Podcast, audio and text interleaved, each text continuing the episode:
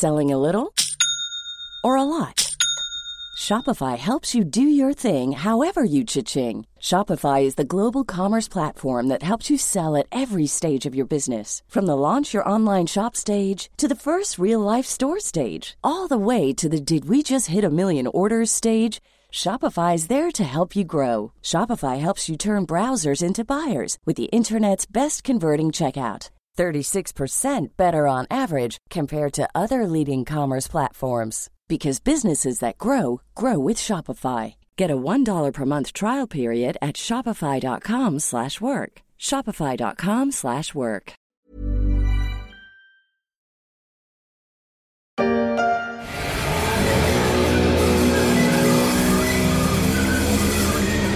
Ik ben een European. Yeah.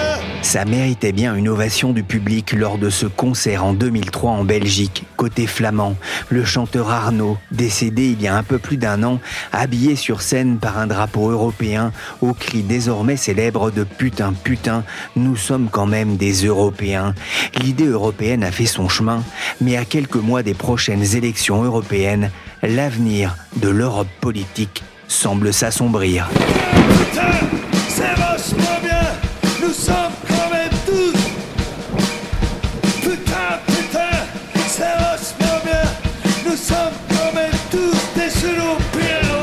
Je suis Pierrick Fay, vous écoutez La Story, le podcast d'actualité de la rédaction des Échos, un programme à écouter sur toutes les plateformes de téléchargement et de streaming, mais aussi sur leséchos.fr.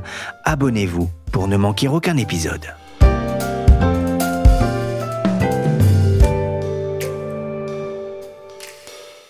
En Slovaquie, le parti populiste opposé à l'aide à l'Ukraine remporte les élections législatives. Le Smer SD, dirigé par l'ancien Premier ministre Robert Fico, a obtenu près de 23% des voix. C'est le nouvel homme fort de la Slovaquie, Robert Fico. Son parti a terminé en tête des élections législatives et il va constituer un nouveau gouvernement de coalition.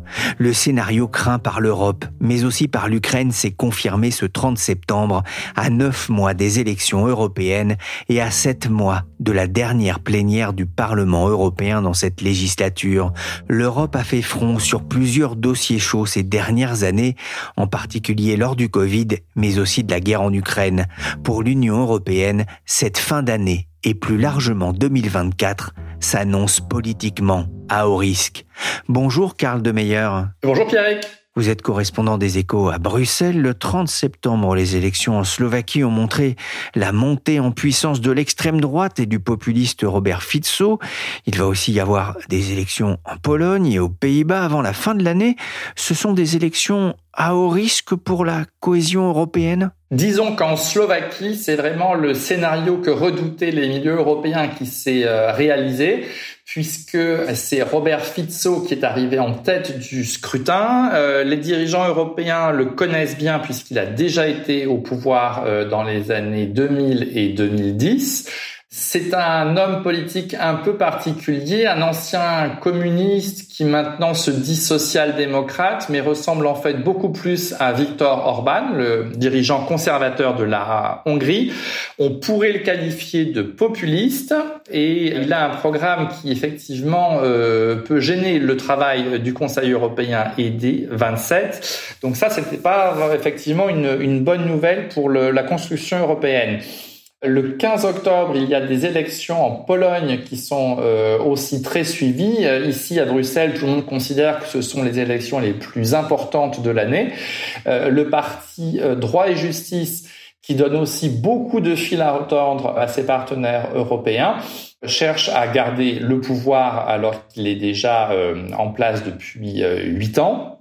Le conservateur Donald Tusk essaie de les déloger, mais dans les sondages, il est lui aussi euh, donné euh, perdant pour le moment. Donc, on va voir ce que ça donne. Et aux Pays-Bas, en novembre, euh, là, c'est un autre sujet. Ce n'est pas tant le danger du populisme qui inquiète, c'est plus la fragmentation du parti politique avec l'émergence d'un nouveau parti qui se dit mouvement agriculteur citoyen euh, qui est parti du monde rural, mais qui a gagné euh, en popularité dans les milieux urbains. Et avec cette fragmentation, on peut craindre que la formation d'une coalition soit encore plus compliquée que d'habitude. Comme vous le savez, le, le, Parlement euh, néerlandais est déjà très très éclaté et c'est devenu de plus en plus compliqué de gouverner dans ce pays. On mesure d'autant mieux l'enjeu de ces élections après la victoire du Smer SD de Robert Fico, souvent comparé à Donald Trump et Viktor Orban. Amateur de théories complotistes, il rejette la responsabilité de la guerre en Ukraine sur Kiev et dénigre volontiers les minorités LGBT. Ça promet quelques débats agités au Conseil européen. Mais Karl, au-delà de ces élections locales, il va y avoir les européennes au printemps prochain. Ces scrutins préfigurent-ils une vague noire Bon, alors il est encore un peu tôt pour le dire. C'est quand même le scénario que craignent euh, beaucoup de diplomates et de parlementaires euh, à Bruxelles. On a vu récemment dans plusieurs pays une montée des partis d'extrême droite ou de droite euh, radicale. Dans le contexte actuel, il est devenu assez difficile de caractériser les partis politiques, mais vous avez vu donc la participation de l'extrême droite en Finlande, en Suède, le gouvernement conservateur est soutenu par les démocrates de Suède qui ne sont pas euh, entrés euh, au gouvernement. L'Espagne a apporté un peu un, démenti à cette tendance cet été avec l'échec du Parti populaire euh, qui comptait s'allier avec le parti d'extrême droite Vox. Donc pour l'instant, Pedro Sanchez, le socialiste, essaie de, de se maintenir euh, au pouvoir. Mais euh, oui, tout le monde sait que le groupe ECR, euh, donc qui euh, rassemble les conservateurs et les réformistes, c'est un vocabulaire qui euh, en fait désigne des eurosceptiques, va gagner en puissance. Il devrait gagner 10, 15, peut-être 20 eurodéputés et il pourrait devenir le troisième groupe de l'Assemblée de Strasbourg après les conservateurs et les sociaux-démocrates. Et donc, il pourrait arriver devant les centristes de Renew. Alors ça, ça aura des conséquences si cela se produit. C'est évidemment plus d'eurodéputés euh, critiques de certaines législations européenne. C'est des majorités plus compliquées à boucler sur des textes sensibles pour les eurodéputés. Et puis, si jamais ce groupe est vraiment le troisième de l'hémicycle, euh, on peut penser qu'il réclamera pour un des siens ou une des siennes l'un des top jobs européens. Car après les élections européennes, traditionnellement, on répartit les postes les plus éminents de l'Union, c'est-à-dire euh, les présidences de la Commission, du Conseil européen, du Parlement européen et le haut euh, représentant, c'est-à-dire le chef de la diplomatie européenne. C'est un voile d'incertitude sur l'avenir des politiques européennes, alors euh, qu'il y a plusieurs dossiers importants dont on va reparler, Karl. En premier lieu, il y a cette question ukrainienne. Plusieurs partis slovaques étaient opposés à de nouvelles sanctions contre la Russie. Euh, c'est un coup apporté à, la solidarité européenne aux voisins ukrainiens Disons qu'il y a euh, effectivement des premiers signes de fissure dans l'unité euh, européenne. Alors, ce n'est pas complètement nouveau. Viktor Orban en Hongrie avait déjà manifesté, on va dire, de grandes réserves au cours des derniers mois au sujet euh, de l'Ukraine. Il est relativement proche de Moscou, en tout cas le plus proche au sein de l'Union européenne. Et il n'avait pas hésité, Viktor Orban, à instrumentaliser son droit de veto, notamment sur les sanctions contre la Russie, pour euh, obtenir des avancées sur d'autres dossiers. Alors maintenant, on a l'arrivée de Robert Fico au Conseil européen qui est un peu sur la même ligne. Les diplomates craignent la constitution d'un axe Budapest-Bratislava qui pourrait compliquer les choses. Mais pour contrecarrer cette euh, dynamique, euh, Joseph Borrell, qui est le chef de la diplomatie européenne à l'heure actuelle, a organisé ce lundi 2 octobre une euh, réunion des ministres des Affaires étrangères de l'Union européenne tout à fait exceptionnelle à Kiev. C'était la première réunion de ce genre qui se tenait en dehors du territoire de l'Union européenne, dans un pays qui est candidat à l'adhésion, qui plus est et qui se trouve être un pays en guerre.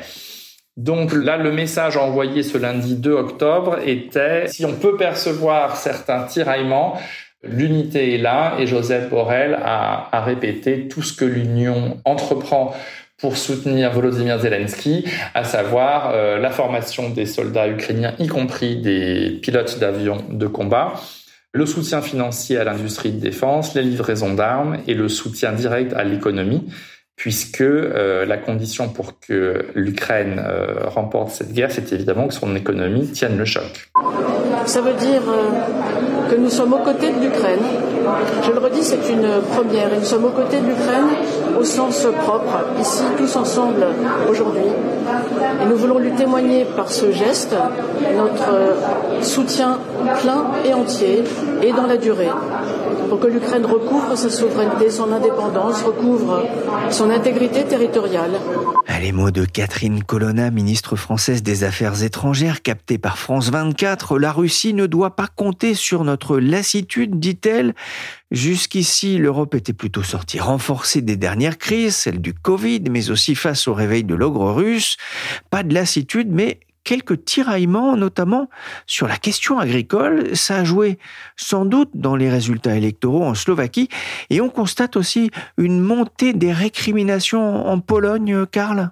Prenez l'exemple euh, polonais à juste titre. Les, diplomates ont été très surpris par la volatilité du gouvernement Morawiecki euh, dans le dossier polonais quand euh, des céréales ukrainiennes ont commencé à affluer sur le territoire polonais. Pour bien comprendre la situation, je dois revenir un petit peu en arrière.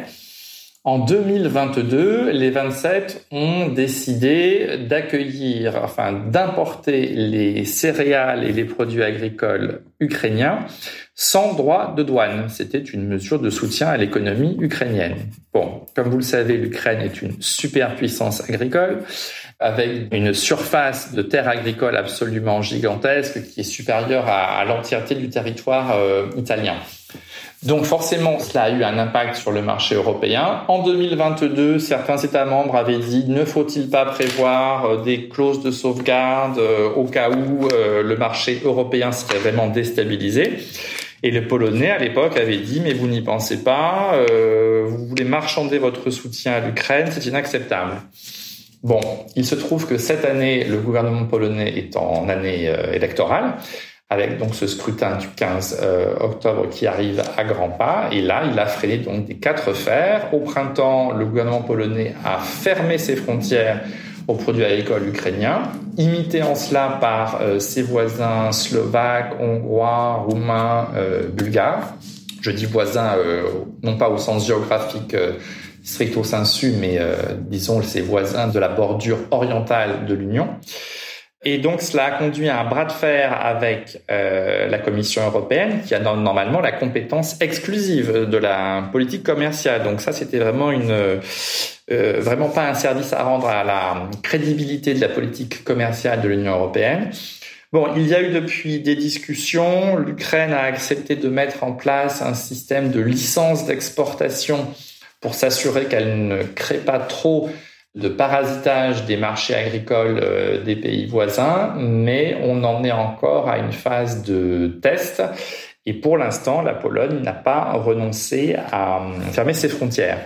Donc euh, oui, la question agricole est revenue au premier plan ces derniers mois dans donc les pays les plus euh, proches de l'Ukraine mais aussi dans d'autres pays, comme je, mentionnais tout à l'heure euh, l'émergence de ce mouvement euh, agriculteur citoyen aux, Pays-Bas, qui a beaucoup retenu l'attention dans beaucoup de capitales parce que euh, on se dit que le malaise du monde rural peut aussi se matérialiser dans d'autres pays et donc la, population agricole elle-même, elle est maintenant euh, assez limitée, mais ces difficultés parlent beaucoup à une frange plus large de l'électorat. Et ce sont des thématiques qui, euh, voilà, peuvent vraiment prendre beaucoup d'importance dans une campagne électorale. Il n'y a pas que les céréales qui mettent à mal la cohésion européenne dans un contexte économique plus difficile avec la résurgence de l'inflation. Il y a aussi la question des migrants.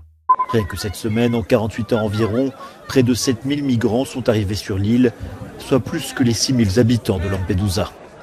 Les capacités du seul centre d'accueil, fait pour héberger 400 personnes et géré par la Croix-Rouge, sont de très loin dépassées.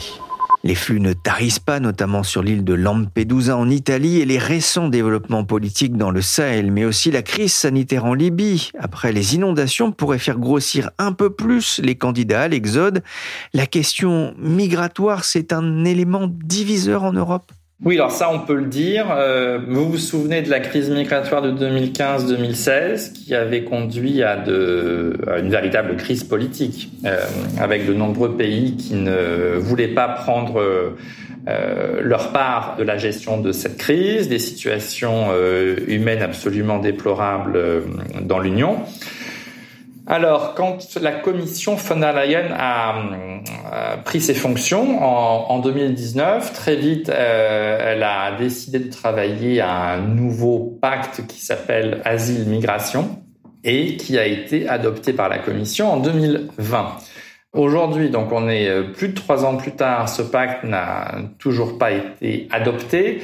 Il articule, si vous voulez, un principe de euh, responsabilité des pays de première ligne, donc en gros les, pays qui ont une façade méditerranéenne, avec la solidarité des pays de seconde ligne, donc les pays euh, plus au nord euh, qui reçoivent toutefois beaucoup de, de demandes d'asile et, doivent faire face à des afflux de migrants irréguliers. Je pense à l'Allemagne, l'Autriche, la Pologne, la Hongrie. Donc ces négociations sont encore en cours. On a vu encore au mois de septembre qu'elles sont très difficiles.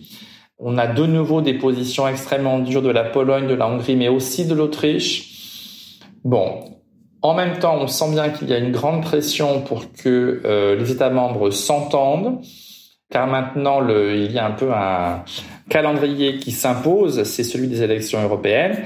La dernière plénière utile du Parlement européen aura lieu en mars prochain et ce que tout le monde dit, à commencer par la présidente du Parlement européen, Roberta Metsola, c'est qu'on ne peut pas se présenter devant les électeurs en juin 2024 en leur expliquant qu'on a négocié pendant cinq ans mais qu'on n'est pas arrivé à se mettre d'accord.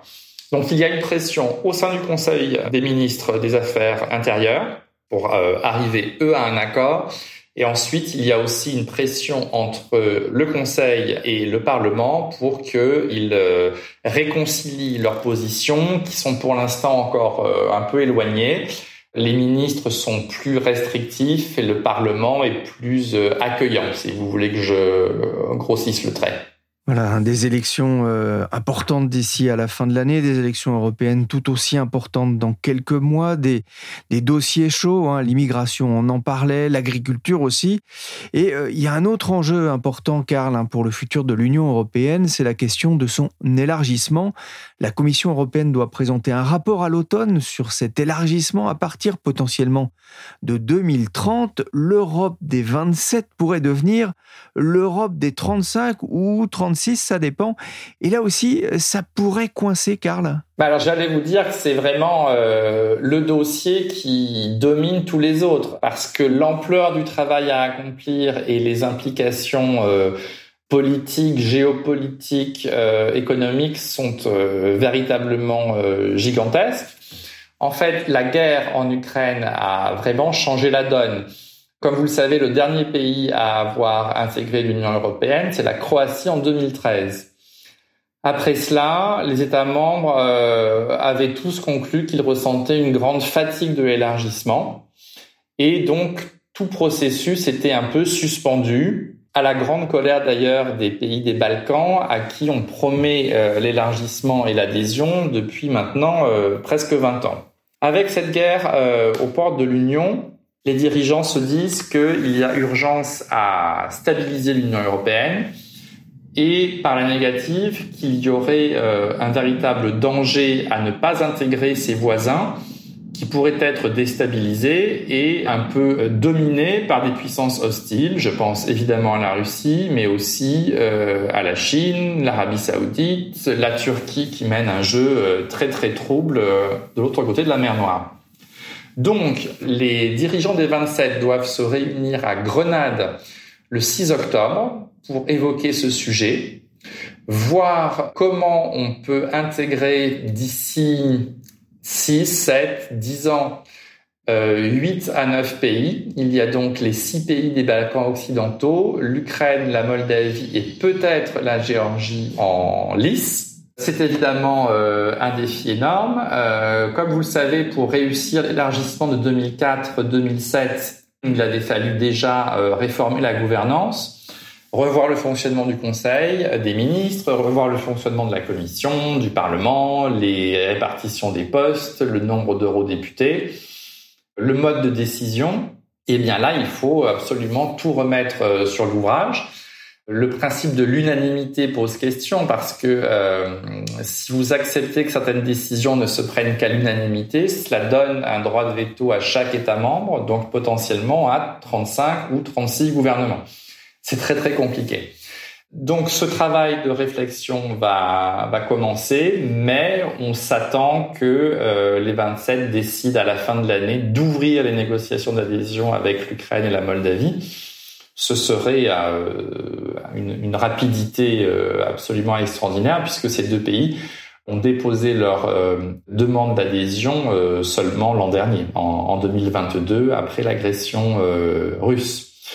Après les questions de gouvernance et de fonctionnement institutionnel, il faudra aussi se pencher sur les politiques parce que la politique agricole à l'heure actuelle représente à peu près un tiers du budget de l'Union. Il est bien évident que l'Ukraine, avec euh, euh, l'immensité de son secteur agricole, euh, en attirerait la majorité des fonds. Donc vous pensez bien qu'il faut traiter tout cela avec beaucoup de prudence, sachant que si on en reste aux règles actuelles sur les fonds de cohésion, par exemple, donc la politique régionale qui permet d'accélérer le développement des régions les moins développées, on peut penser, je n'ai pas vu passer de chiffres encore très précis, mais on peut penser que la quasi-totalité des États membres actuels deviendraient des contributeurs nets au budget européen. Et donc, parmi eux, il n'y aurait plus de euh, bénéficiaires nets, ce qui, euh, évidemment, euh, ferait, je pense, beaucoup tousser dans les pays d'Europe centrale, Roumanie, Bulgarie, Hongrie, qui n'ont pas du tout fini leur euh, rattrapage économique sur l'ouest du continent. Pas d'argent, pas de pièces, pas d'affaires. On a souvent parlé, Karl, hein, d'une Europe à deux vitesses d'un point de vue économique, notamment la division entre l'Europe du Sud et l'Europe du Nord, aux intérêts parfois contradictoires. On pense bien sûr à la dette. On sent émerger aujourd'hui une division entre Europe de l'Ouest et celle de l'Est c'est plus compliqué que ça encore. Cette division, on l'avait au début du siècle. Euh, je ne sais pas si vous vous souvenez, mais on évoquait effectivement cette nouvelle Europe très atlantiste, très tournée vers les États-Unis, très méfiante à l'égard euh, de la Russie, qui avait une vision très différente des vieux pays, euh, notamment les fondateurs Allemagne, France, Benelux et Italie.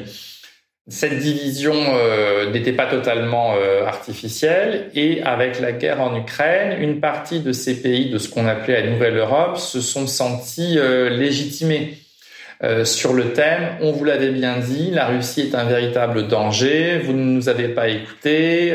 si vous aviez été plus ferme lors de l'invasion de la Crimée, nous n'en serions pas là aujourd'hui. Donc ça, c'est une division qui reste. Il y a toujours euh, en Europe centrale le sentiment que on est un peu moins bien traité, que euh, les produits des, multinationales sont parfois de moins bonne qualité euh, à l'est de l'Union que à l'ouest. Cela dit, ce n'est pas du tout la seule ligne de fracture au sein de l'Union européenne. Vous avez aussi une ligne de fracture entre ce qu'on appelle les frugaux, donc qui sont plutôt partisans de finances serrées et de budget euh, à l'équilibre, et puis les pays plus euh, cigales euh, du sud de l'Europe. Cette division est en train d'apparaître là de nouveau dans la négociation sur le nouveau pacte de stabilité et de croissance. Mais vous avez aussi donc des divisions entre les pays les plus euh, stricts sur la question migratoire et ceux qui sont plus, on va dire, accueillants. Donc vous avez un peu comme ça une espèce de superposition de différences euh, idéologiques. On peut ajouter la fracture qui oppose les libre-échangistes et les protectionnistes, ceux qui sont euh, en faveur du, du laisser-faire et ceux qui euh, maintenant estiment qu'avec le, le, nouveau contexte géopolitique, il faut avoir une politique industrielle extrêmement dynamique et volontariste. Voilà, vous avez beaucoup de points de vue sur beaucoup de choses différentes. Euh, la magie de l'Union européenne, c'est que euh, à la fin, on, on arrive autour d'une table et on, on finit par voter des textes. Merci Karl Demeyer, correspondant des Échos à Bruxelles. Je vous invite aussi à lire son analyse sur l'élargissement de l'Union européenne sur le site leséchos.fr. Cet épisode de la story a été réalisé par Willy Gann, chargé de production et d'édition Michel Varnet.